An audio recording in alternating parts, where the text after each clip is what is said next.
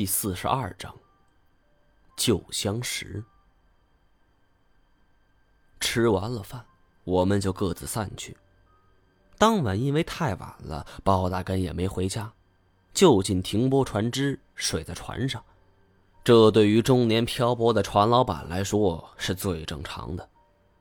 包大根连续开了半个月的船，生意结束也落得一身轻松，很快就睡着了。不想在睡意正浓之际，一个人突然跳在船上，咚的一声，船身剧烈摇晃，吓得包大根爬了起来。谁？他抄起了身旁鱼叉，快步就闯出了船舱。只见一个人影向自己跑来，当即也不分缘由，还以为是有人偷东西，迎面一叉就戳了过去。只见面前人影一晃，躲过了鱼叉。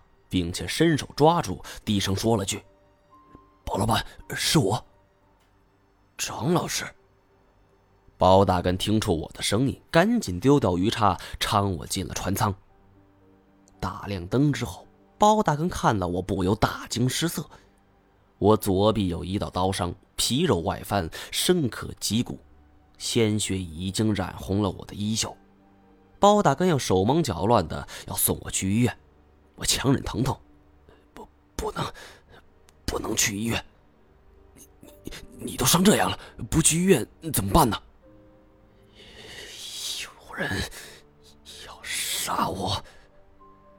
说罢，我从腰间拽出一样东西，就是龙牌，交到了包大根的手里。这件东西，你帮……话没说完，头一歪，我就晕过去了。当我再次醒来的时候，是在一家乡间诊所，受伤的部位已经严密的包扎好了。此刻天已大亮，包大根就坐在床边看着我，双目布满了血丝，还带着微微的黑眼圈，显然就是一宿没睡。我一时心中感慨，说了很多感激的话，不过对于我的遭遇，却仍旧守口如瓶。听到这些，我想我当时受了伤，主动去找包大根，那一定是情况万分紧急。那种情况下，我肯定是被人追杀，会是谁呢？前世与我结仇的就只有严显江了。情急之下，我把龙牌给了包大根，事情的源头也一定是因为他。果然，包大根见我醒来后。就主动询问关于龙牌的事情，我本不想说，但是包大根一来与我性情相投，二来又有救命之恩，告诉他关于这龙牌的事情和重要性，他才会妥善保管。于是我说出了这件东西的来历，从从龙军一直讲到了龙牌的面世。包大根听的是瞠目结舌，还以为我是发神经呢。然后我说出了一番话。我现在甚至很清醒。你一直问我，我们来长江流域的目的是什么？我没有告诉你，一是出于科研项目的保密，第二个原因，我知道，我说出来一般人也不会相信。我现在在从事一个非常棘手的科研项目。其中有一项是要寻找一种长生的动物，我翻遍了很多资料，不管是史书还是其他资料来看，龙这种生物很可能是真实存在的。至于线索，就在这龙牌之上。我希望你能好好保管。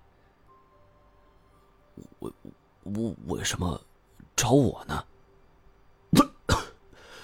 你常年居在水上，不容易暴露。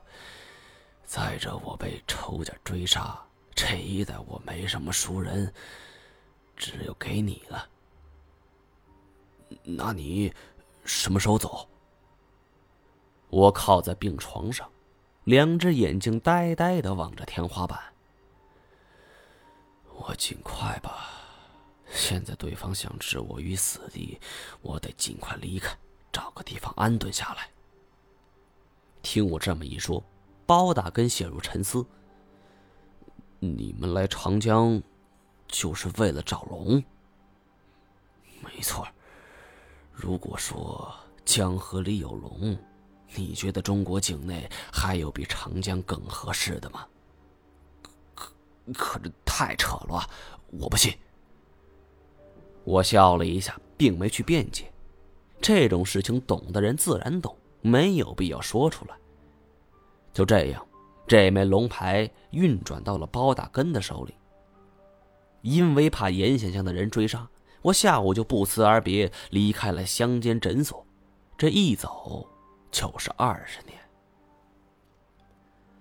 三年过去了，我依旧没有音讯。本来这事儿包大根已经完全忘了，但万万想不到，老天爷就像开了一个玩笑一样，三年后的所见，证实了我三年前的话语。这么说，你真真？因为心情过于激动，说话的语气已经断断续续了。没错，我见到了龙。一九九九年的六月二十二日，包大根做梦也想不到自己会见到那样的生物。那一天，因为水警的围追堵截，包大根与同伴失散了。他冲出重围之后，又悄悄返回来。寻找老刘，要将他一起带走。没想到此时天降大雾，笼罩了整个江面。包大根不得不将船只行驶速度是一降再降，是沿着白茫茫的江边往前走着。虽然说江面起雾是常事儿但这个季节起雾还是非常罕见的。就在包大根小心翼翼的驾驶的时候。天空之中突然亮起了一道刺眼的光芒。此时大雾垂江，包大根又急于脱困，闭上眼睛行驶的危险性不言自明。平时包大根就备有一个墨镜，这时他赶紧戴上。然而在他抬起头望上去的时候，这看到了一幕令他终身难忘的景象。